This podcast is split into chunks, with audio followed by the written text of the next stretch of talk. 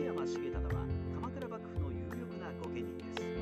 頼朝挙兵時には敵対して兵器についていましたが後に心中し自称守衛の乱で中心的な働きをする自由厳美の武将でした。しかしその後所領である武蔵の支配をめぐり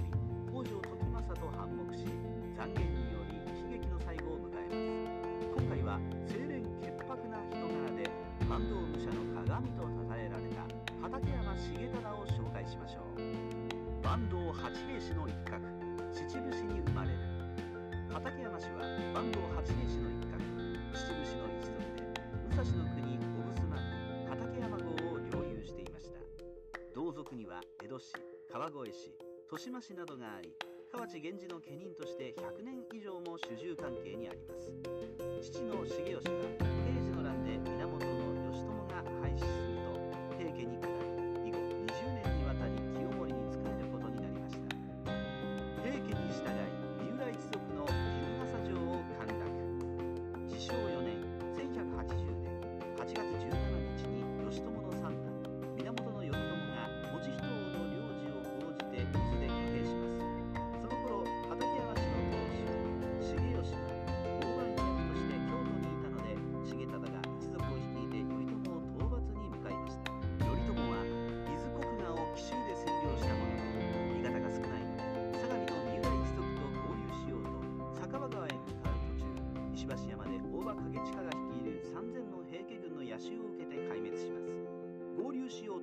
うと酒場川まで来ていた三浦一族ですが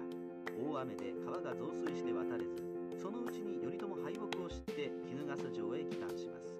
その途中由比ヶ浜で畠山重忠軍と遭遇しました。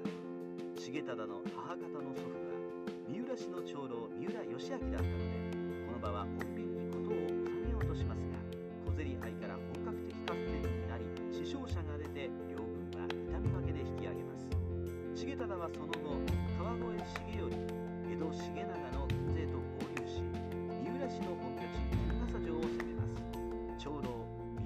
義明は一人で城に残り一族に城を捨てて頼朝と合流せよと命じて奮戦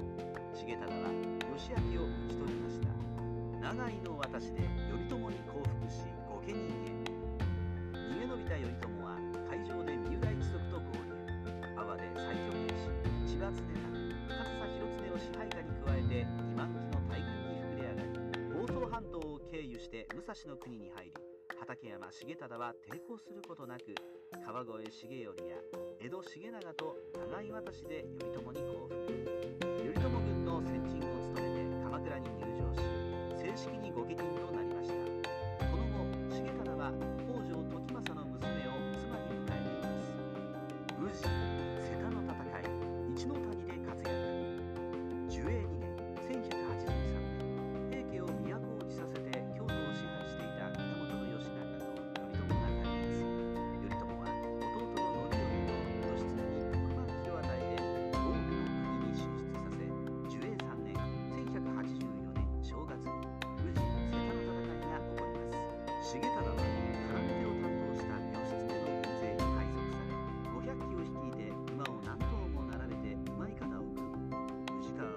渡りますが途中で馬をいられて徒歩になり同じく馬をいられて流れてきた大串重親が重忠にしがみついてきて身動きが取れなくなります。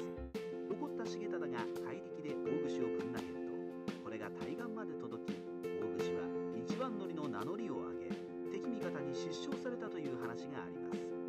義仲を破った義経公がそのまま上洛し重忠は義経らと共に後白河法皇にごしに拝謁して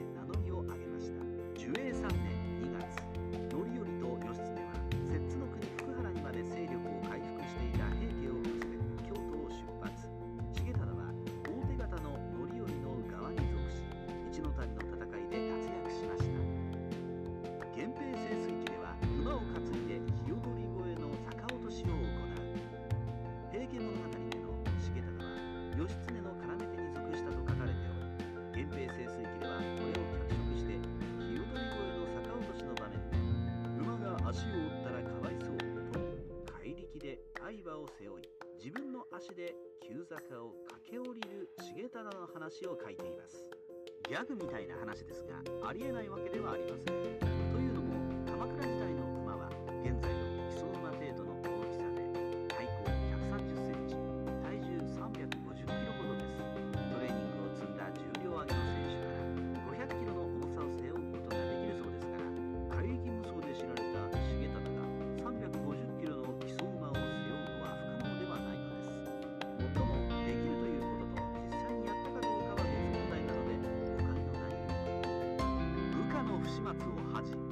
餓死しようとして頼朝に止められる。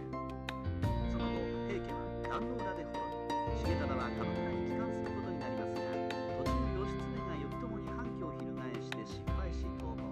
義経の舅だった川越重頼は連座して中殺され重頼が持っていた武蔵留守書創建業職を重忠が継承します。文治3年1187年重忠が地頭に任じられた伊勢の彼の代官が同席を働き重忠は任命責任を問われて千葉常政に囚人として預けられます重忠は事件を恥じて食事を取らず餓死しようとします頼朝は重忠の武勇を惜しんで赦免しました梶原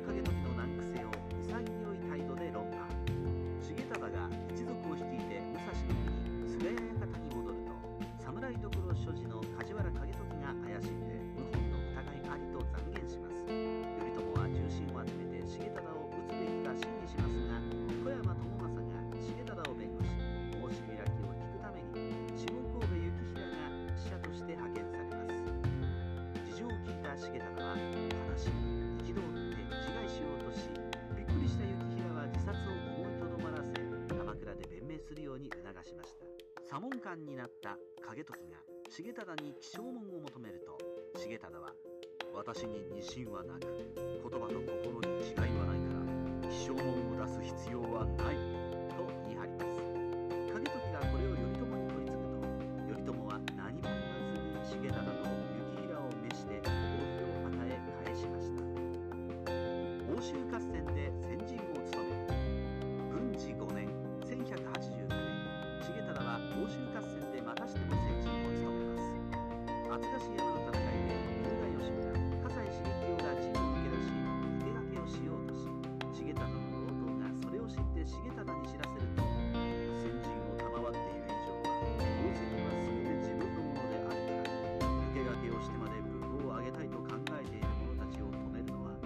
を下げ戦術に合わないだろうと悠然として許しました。欧州合戦は鎌倉軍の勝利に終わり欧州藤原氏は滅亡します。この後藤原の康平に仕えて捕獲された由利八郎が梶原景時に取り調べを受けますが勝者として横暴な態度を取る景時に憤慨。貴様には何も喋ってやらん。と頑として口を聞かなく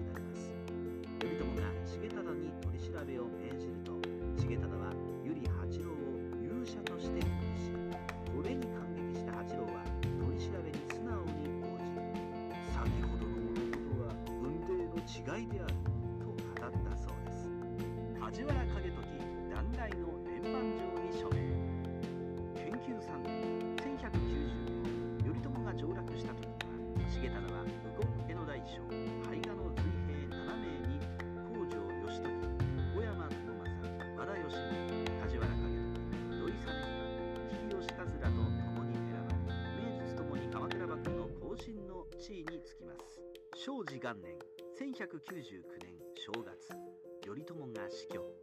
この時重忠は子孫を守護するようにと頼朝から遺言を授かりました。同年10月かつて重忠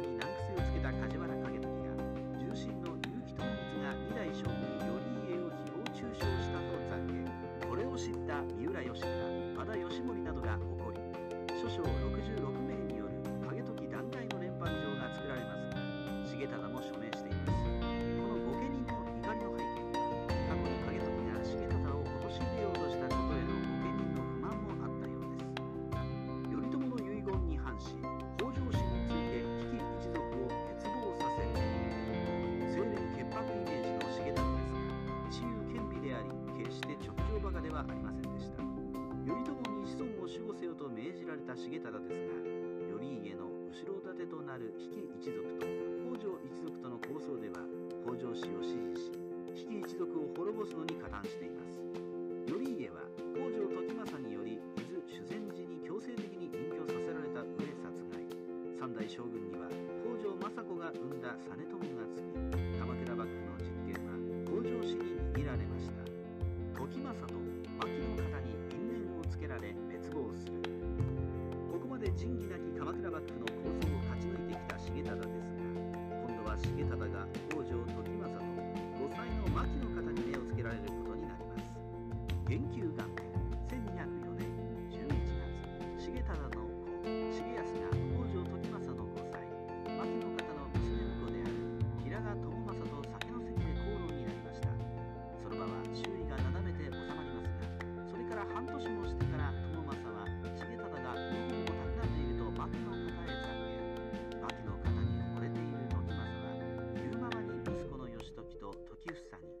重忠を討とうと思うがどうだと諮問します。義時も時房も重忠は忠義の人で謀反などありえないと反対しますが秋の方に押し切られました。元久2年6月22日鎌倉にいた重康は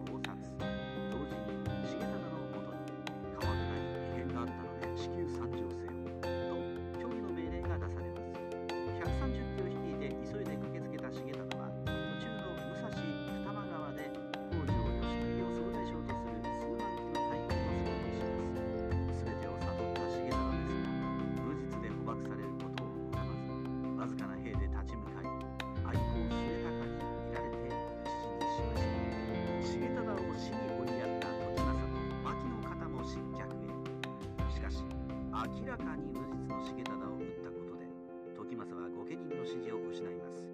直後に起きた牧師の乱では将軍実朝を拝して娘婿の平賀朝政を立てようとす。る時政と牧の方に義時と政子が反対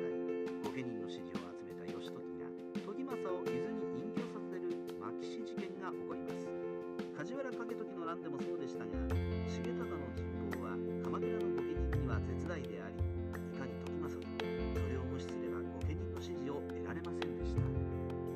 いたカワウソの独り言。畠山重忠の乱の背景には武蔵武士団の